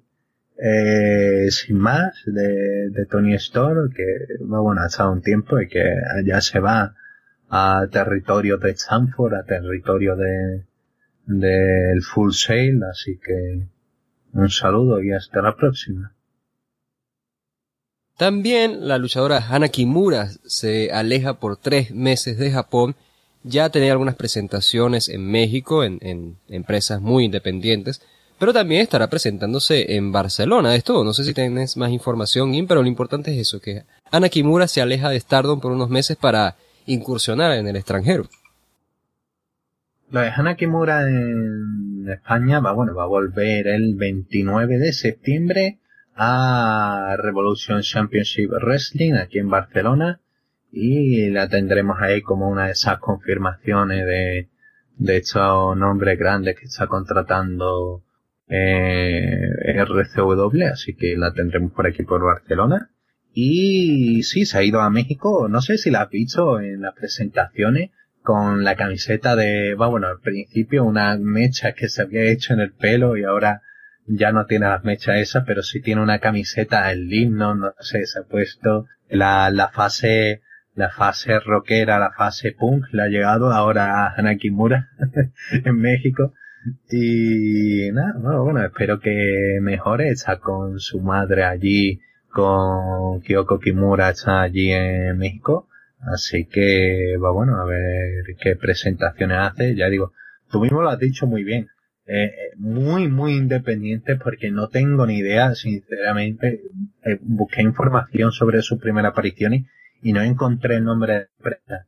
No sé si tú no, es que, es que ni yo, o sea, son en, en, promotoras de arena chicas, o sea, eso es trabajando, me imagino, de que, ah, no, bueno, voy a ir con, digamos, por poner un ejemplo, no, eh, Lady Apache conoce a alguien, entonces Lady Apache le presentó a alguien para que trabajara en una función, ¿sabes? No es como que si, ah, ya voy a ir a Consejo Mundial, voy a ir a, a esta otra empresa independiente grande. No, no, es trabajando arenas chicas. Pero muy pequeña y va bueno. Dios mío, eh, que eh, le sirva a la experiencia a desarrollarse un poquito más y a ver, eh, tiene buen futuro en Kimura y si puede eh, adquirir un poco más de conocimiento de México, pues puede terminar dando ese paso hacia adelante para presentarse como buen talento. Y para más sobre Stardom, Io Shirai se ha marchado ya finalmente camino hacia WWE, una noticia ya confirmada. Io Shirai se despidió este 17 de junio en el evento Goddesses of Destiny, junto con Mayu Iwatani, es decir, la pareja de Thunder Rock, enfrentando a Oedo Tai Kagetsu Yasuki, con victoria de Shirai además, que entonces parte ahora hacia WWE para supuestamente al, menos, no, no, sé si estaba confirmado ¿no? al final, pero ya como parte del torneo del Major Classic 2 y ya como parte entonces del territorio de desarrollo de WWE. Sí, allá se va a la tierra del Full Sail, a esos prados verdes, ¿no? Que, que es la, la tierra de, del territorio de desarrollo WWE. Eh, Tokyo Sports confirma que ha firmado contrato. Ya digo, todavía no, esta noticia obviamente no es oficial hasta que WWE no, no lo revele, no es oficial.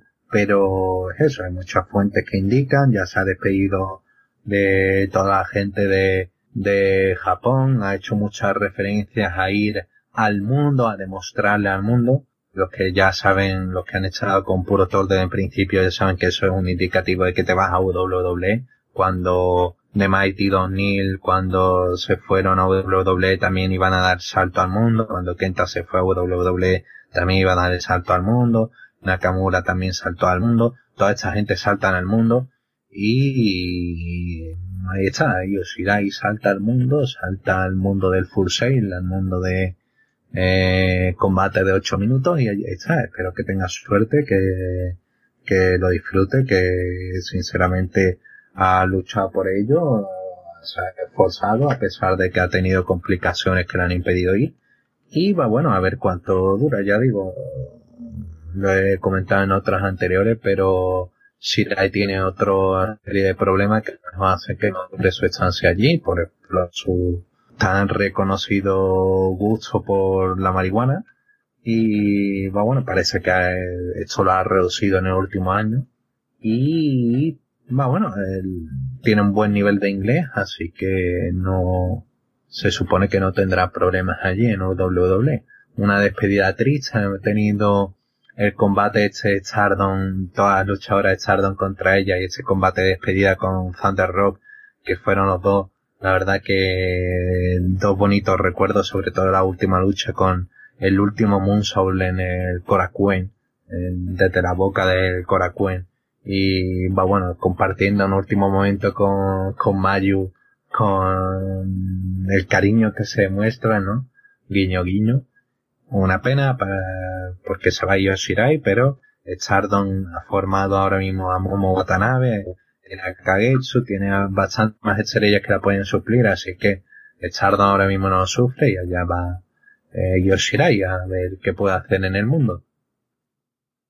Y esta sección se debería llamar Million Classic, porque además, además de Yoshirai también está confirmada esto según Tokyo Sports, que Meiko Satomura, la leyenda de la lucha libre femenina japonesa, se estaría presentando también en el torneo de WWE, y a pesar de que Satomura no ha confirmado esto de manera directa, por cancelación de apariciones y por la confirmación de apariciones posteriores al mes de agosto, ya podríamos ya asegurar de que será parte entonces del torneo junto con Shirai como las representantes de Japón en el nuevo torneo de, WWE, siendo además el debut obviamente de Satomura en la empresa. Sí, supongo que eh, todo esto se terminará de confirmar mañana en el show de, de, de. Tenemos que recordar que Satomura tiene un, tiene un contrato para retar en cualquier momento y lugar de DDT y eso lo que perder en cualquier combate por cuenta de, de tres rendición, va bueno, hasta un combate por equipo lo puede perder. Y va bueno, parece que se lo van a quitar mañana, si es el caso de que se va finalmente a WWE para Million Classic, solamente para Million Classic, ella solamente ha comentado que no es verdad, que ya todavía no ha tomado la decisión y que no dará más, más información por el momento. Sendai, que su empresa eh, comentará en próximas semanas, la semana que viene o dentro de un par, comentarán ya sobre el futuro de Meiko y si finalmente va hacia allá. Tokyo Sport parece que lo tiene muy, muy, muy, muy claro. Pero es eso, hasta que no anuncie WWE no es oficial, hasta que no lo diga Meiko no es oficial. Y va, bueno, eso supondría participación de Meiko Satomura, un gran talento, una gran luchadora de la que ya poco hay, pero va, bueno, ella va creando su generación a su imagen y semejanza. No va a ser, hay gente que dice, no, pero va a firmar finalmente a Meiko Satomura, ¿no? No, uno, Meiko es muy veterana y dos, eh, WWE no la necesita y tres, Meiko está confirmada para trabajar en octubre, septiembre, un evento de la empresa alemana WXW, así que no, Satomura no firma con WWE, solamente si firma será solamente para aparición en Million Classic y va bueno, ya la veremos, tanto si va como si, como si no, seguiremos disfrutando en Meiko, en Sendai Girls y en otras empresas. Y a ver, yo sinceramente espero que no, que no, que, bueno, si eso que tenga un par de apariciones, pero es que me, me da miedo las apariciones que puede tener WWE, ¿no? Mira que hay gente que me, que me gusta en el roster de WWE, pero no veo de, de femenino, por ejemplo, de Netsi, pero no veo, no sé, quién puede derrotarla. ¿Lo van a, ¿Se lo van a dar a Tony Storm? ¿Una lucha de 10 minutos? Tendría que ser la ganadora del torneo, porque, o sea, yo digo, espero que por lo menos sea la ganadora del torneo quien la derrote, porque, o sea, yo espero que, mira, Princesa Suhei participó en el torneo y entiendo que Princesa Suhei no tiene el estatus de Satomura, pero igual es una figura reconocida en México y pasó como, como si nada una sola ronda y ya. Espero que Satomura por lo menos avance y la derrota se trate como una gran derrota. No digo nivel Ibuchi en el Cruiserweight Classic porque entiendo que está Shirai y ella sí tiene contrato, pero algo por lo menos. Es que, no sé, eh, cuentas con alguien como Meiko Satomura. Meiko Satomura no tendría que quedar en nada menos que semifinales. Y no estoy diciendo simplemente por, no, Japón, eh, japonesa. No, porque Meiko Satomura ahora mismo, eh, le pese a quien le pese, es la mejor luchadora del mundo. En un ring no hay nadie que se compare ahora mismo con Meiko Satomura. Nadie. Y se la trae a WWE para el Classic mínimo tiene que acabar en semifinales y Oshirai, si vas a contar con ella, mismo también va a tener que acabar en semifinales. Así que ya te juntas con dos japonesas en semifinales. Ya está la cosa mala. Ya, mm, mm, porque normalmente WWE quiere un poco más de equilibrio, ¿no? Con gente de aquí y de allá. y Tony Storm, que parece que también va a avanzar hacia la final, ahí en semifinales, a ver dónde queda Tony. Y ya digo, bastante nombre grande, y, pero aún así en WWE no tienen a nadie que sea capaz de, de tener el nombre suficiente como para derrotar a Meiko, ¿no? Quizás Io, en el caso de que hagan eso, una semifinal o un cuarto de, final entre Io Shirai y Meiko Satomura, pero uff, la verdad que es muy complicado intentar buquear eso. Y ya con todo eso cerrado pasamos a la mejor sección del programa, es la sección de preguntas, Gin. Recuerden que ustedes pueden enviar sus preguntas a través de arbasderona.com seleccionando la pestaña de preguntas y eligiendo el programa que desean enviar. En este caso, obviamente para Puro Tol. Empezamos una vez, Kim, con la primera pregunta de Sa Melzer desde Sin Hogar. Pobrecitos nos escribe, Hola chicos, soy Sa Melzer y soy la contraparte triste y depresiva con tendencias suicidas de Dave Melzer y les dejo mis preguntas para que me suban el ánimo. Así que tienen que ser respuestas anímicas y vamos a ver. Número uno, yo sé que no es una pregunta de Japón, pero me dejó intrigado lo que contó Gin acerca de Tyler Bay y los transvestis. Gin, ¿podrías contarnos ese relato? Y esto debe ser la pregunta más solicitada que tenemos. Esta la voy a tomar como la, la única. Entonces, Gin, ¿qué, ¿qué, demonios? O sea, Tyler Bay dejó a Tony Storm y a Morgan por, por transvestis. Entonces, que mira, a ver, antes de que me, no cuestiono. Morgan no, por. Cuando empezaron, eh, es muy cierto. Pero igual, hubo coqueteo allí. Yo, yo digo, o sea, antes de que me critiquen, ¿no? o sea, no quiero decir que como que, un, no quiero decirlo en un tono repulsivo o algo por el estilo, pero yo digo, desde mi tendencia completamente heterosexual, no entiendo cómo podrían dejar unas mujeres de, ese calibre aquí. Sí, um, son auténticas, son grandes, al parecer por lo que se comenta, son grandes personas, en plan de alegres, eh, son eh, ayudan siempre, ¿no? Son bastante, al menos Tony, eh, siempre se comentan muy buenas cosas, ella de lo, lo cercana que es, ¿no? Siempre que puede ayuda. Y, bueno, el tema este es que no fueron unos transvestis, no fue, fue simplemente una persona transexual, así que mm, me disculpo en aquel momento recordaba a travestis. Corregir eso, entonces, no, no, no son se dijo transvestis, no, eran transexuales, ok. Era una, era una mujer transexual y ahí está, nada más, simplemente tuvo un lío.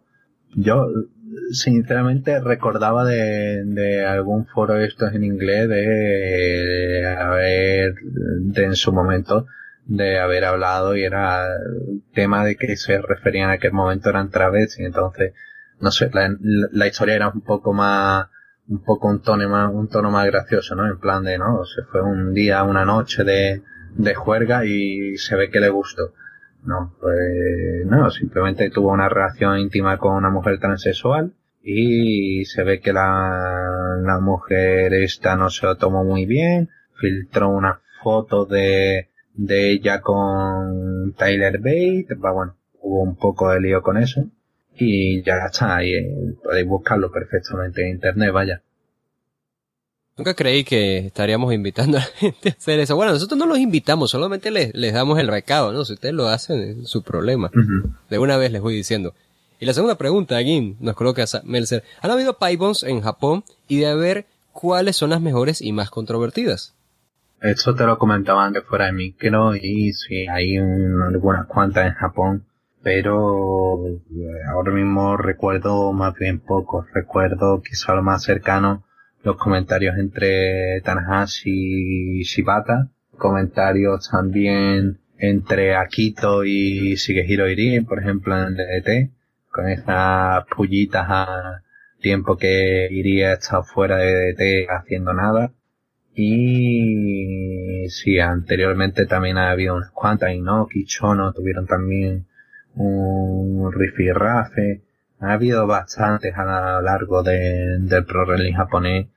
Eh, ya digo, ahora mismo no recuerdo alguna sin que sea en plan pipe bomb, a la altura de lo de Swing Pan, pero sí ha habido bastante fuerte. Y la tercera pregunta es, ¿quiénes son los luchadores que, aplican mejores patadas y que suenan devastadores a nivel mundial? yo no puedo decidirme entre Pentagon o Gotibuchi. Bueno, los Jumbos, no, o sea, creo que serían los de la elección de muchos, pero no sé si tienes otro por ahí, Gim. Ah, patada. Sí, patada, Super Kids. bueno, Super Kids, no, sé, eh, Bicycle Kids, cosas así, estilo la de Sammy Calligan, por ejemplo. Quizá Yukio Sakauchi, Yukio Sakauchi patea, que es un gusto, da miedo la patada de Yukio Sakauchi. Kota Humeda ahora mismo en DT está desarrollándose muy bien con el tema de patada. Que pateen bien. Mm. Sabes, en WWE siempre se comenta que Sheamus suele tener un estilo así también muy rudo. Entonces, claro, la, la patada, la Bicycle Kit de Sheamus también se podría contar. Sí, sí, efectivamente, efectivamente. Ah, estoy intentando pensar en alguien así que patee bien. Se me vienen varios nombres, pero que pateen a esa altura que tú digas, Dios mío, duele. Eh, se me ocurren, claro, los de Sutendoji, se me ocurre también Kudo, se me ocurre también Harashima, que sabe cómo disparar bien una patada. Y sí, más o menos me quedaría con esa gente de, de DDT. O Melzer se despide con un gracias por su respuesta, chicos, y siempre me alegra escuchar, me, me alegra escucharlos, perdón, es que no había leído bien. Les haría todas las estrellas que pudiera, pero fueron destruidas junto a la ciudad de las cinco estrellas por culpa de Devil Mercer y Mecha Mercer. O sea, ah. Eh, eh, es como Sasadango, mm. Machine, ¿no? hay cantidades de, de Mercer. Bueno, como los Pokémon. Sí. La segunda pregunta es de Leonardo. Dime, dime. Se me ha ocurrido Hideki Suzuki que el otro día derrotó a, a Takuya Nomura en Big Japan a base de patadas en la cara, así que ahí tenés. Mm, ahí tienes también.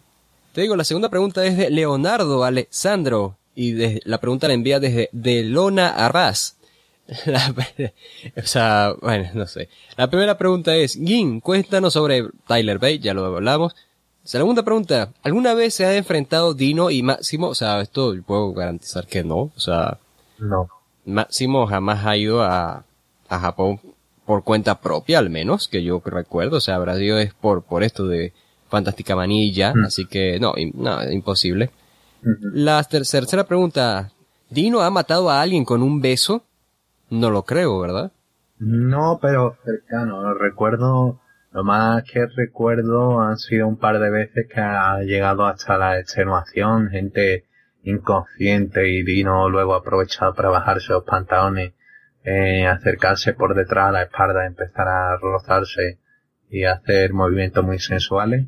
Y sí, ya digo, lo, último que recuerdo así fue quizás con la Differ Cup. En la Differ Cup hubo un momento así de Dino.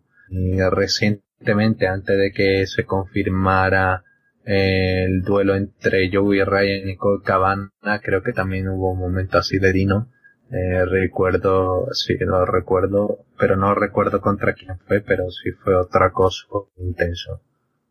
También nos colocan la siguiente pregunta. Tras la salida de Io Shirai de Stardom, Hana Kimura o Momo Watanabe o cualquier otra será la cara de Stardom. Bueno, ya tenemos a Kagetsu como nueva campeona, pero Hana Kimura está saliendo de Japón, así que probablemente estén preparando algo para su regreso. Ahora mismo claramente la cara que no es campeona es Maju, la última que queda es Freedom. Y ahí están preparando gente de recambio, viene bueno, Kagetsu viene fuerte, eh, Hanakimura es un proyecto un poquito más a futuro, Momo Watanabe ya la han puesto ahí en primera plana, ya la han puesto ahí en, en un momento muy fuerte, y sí, no, ahora mismo van a tirar con Mayu y con Kagetsu como las caras de, de Stardom.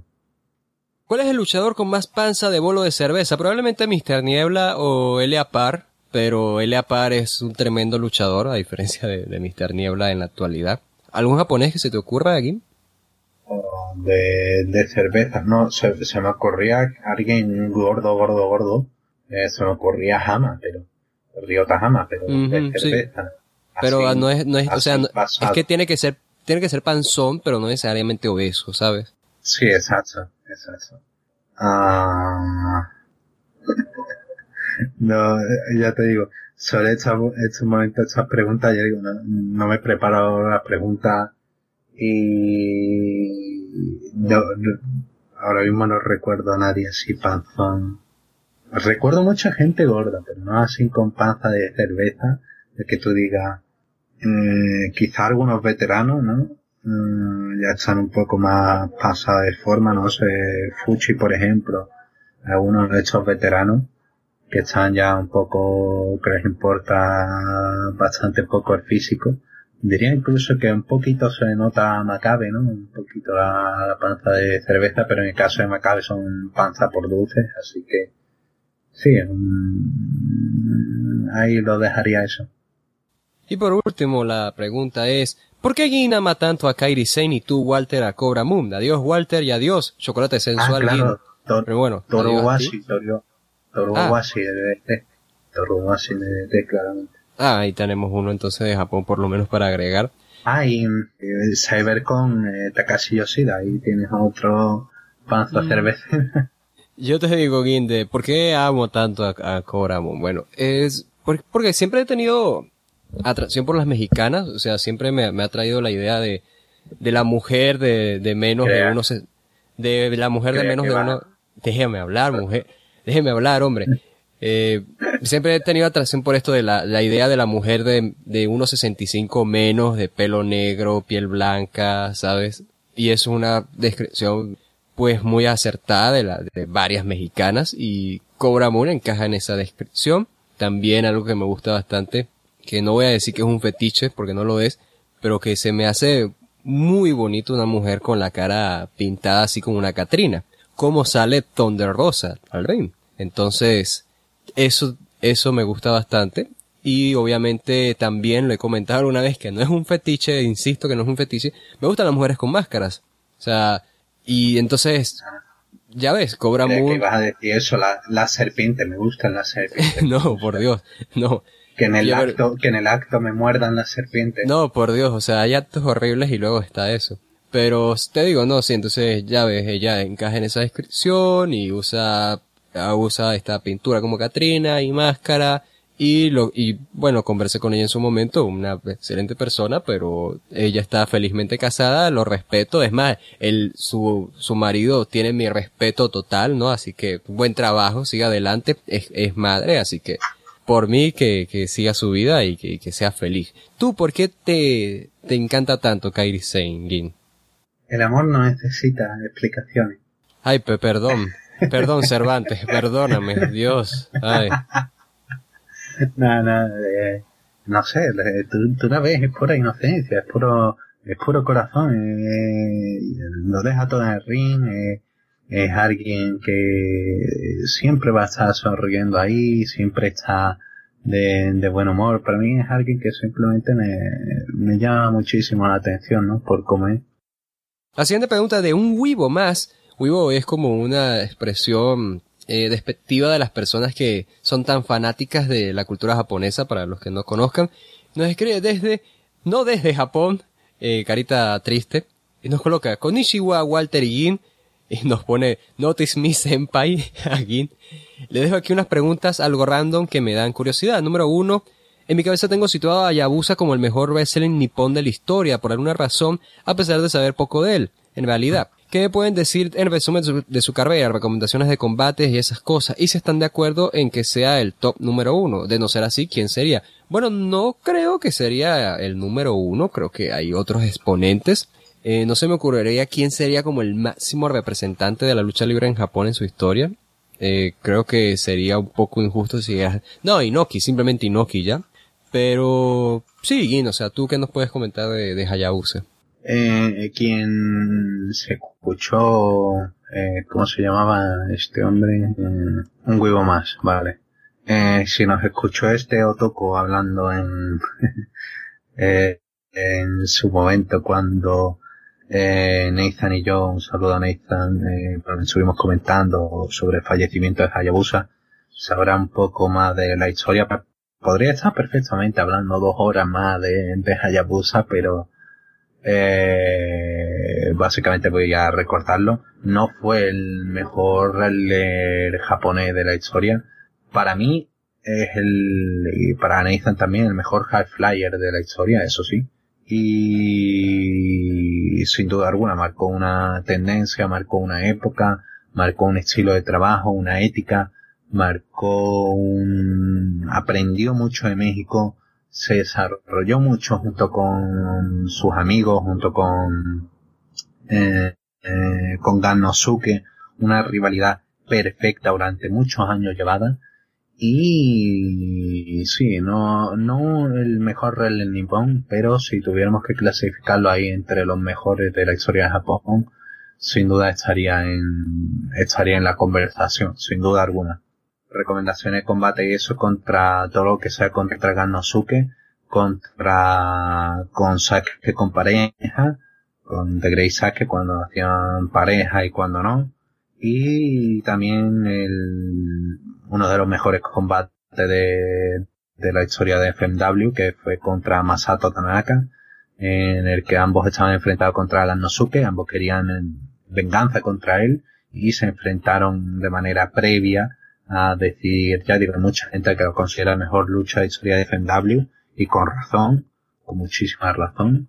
Y ahí está un poco de razón. Si quieres saber más, hay una página web muy, muy buena sobre la historia de FMW, que es eh, fmwwrestling.us, eh, esta la lleva un chaval, eh, bueno, una chaval, ya tiene treinta y tantos años. Eh, Ed, mm, bueno, se presenta como Papu y es un experto de la historia de FMW. Es un auténtico cronista de todo lo que ha sucedido en la historia de FMW. Tiene toda la librería completa en VHS de FMW, así que va bueno si quiere más información por allí.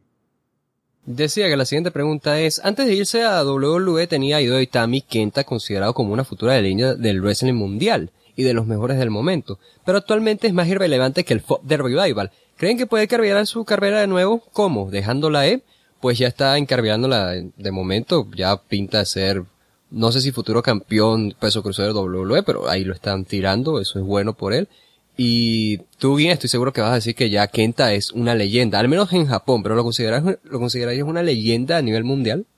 A nivel mundial sí lo consideraría. Una de tantas leyendas, de, de cientos y miles de leyendas, pero sí, ahí estaría considerado Kenta. Al menos por el trabajo dentro de Noah, sin duda alguna, una auténtica referencia. Le faltó un pasito más para ser quizá coronado como en esa altura ¿no? indiscutido de, de luchadores de, leyenda discutido, pero un trabajo muy sólido durante muchos años, una gran reputación y sí, para mí una, una leyenda ya, no una futura leyenda. Para mí lo de WWE no es una, no es que siga su carrera, eso es Hideo Itami, que es un, un hermano gemelo que tiene, que comparte mismo misma cara y que ahí está. Eso para mí, porque vaya, están desaprovechando completamente el potencial de lo que es un, un Kenta que puede mostrarse como alguien lo más agresivo posible, como una auténtica máquina de matar. Lo tienen ahí sin go to sleep y sin nada. Todo esto lo voy a leer corrido porque quiero que vean lo japonés que es esto. Ya que lo mencionaron en el último podcast, ¿qué opinan de Lady Baby y o de Leaf Lolita? Para mí, Lady Bird is Love, Lady Bird is Life, y ya que estamos también Baby Metal.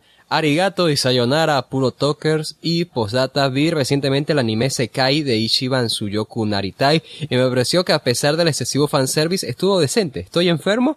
De Leaf Lolita, Gin, ¿qué te parece? Lady Bird me cae bien. ¿Qué te parece a ti? Y sobre el el anime este, a pesar del, del fanservice, estuvo decente. ¿A ti te parece igual?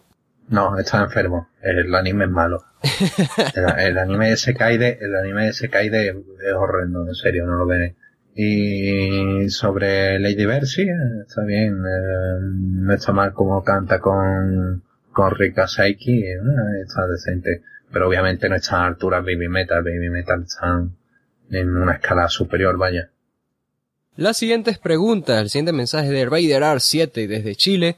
Nos escribe, hola chicos, les mando mis preguntas. Número uno, ¿por qué antes de las luchas titulares en el IWGP Heavyweight ya no se emite ese épico video donde se mostrarán todos los campeones de la historia de New Japan? Sí se emite, o sea, estoy completamente seguro de que en Dominion, antes de Omega Okada lo transmitieron, estoy segurísimo. Pero, no sé, a lo mejor él perdió detalle de eso o algo. Y la segunda pregunta es, ¿con qué, ¿con qué luchador o storyline se han sentido más identificados? Me despido chicos y siempre agradecido por este espacio que dan en su podcast. Está empezando a llover, Dios mío. Y no sé, ¿algún storyline o luchador con el que te identifiques, Jim? Quizás el tema de Hayabusa contra contra Gannosuke, ahora que lo tengo cercano, que lo tenemos ahí, que lo acabo de comentar, por el tema de una historia personal entre amigos, de traición, ¿no? De, de giros argumentales y realmente sí, esa sería quizás con la que más me identifico.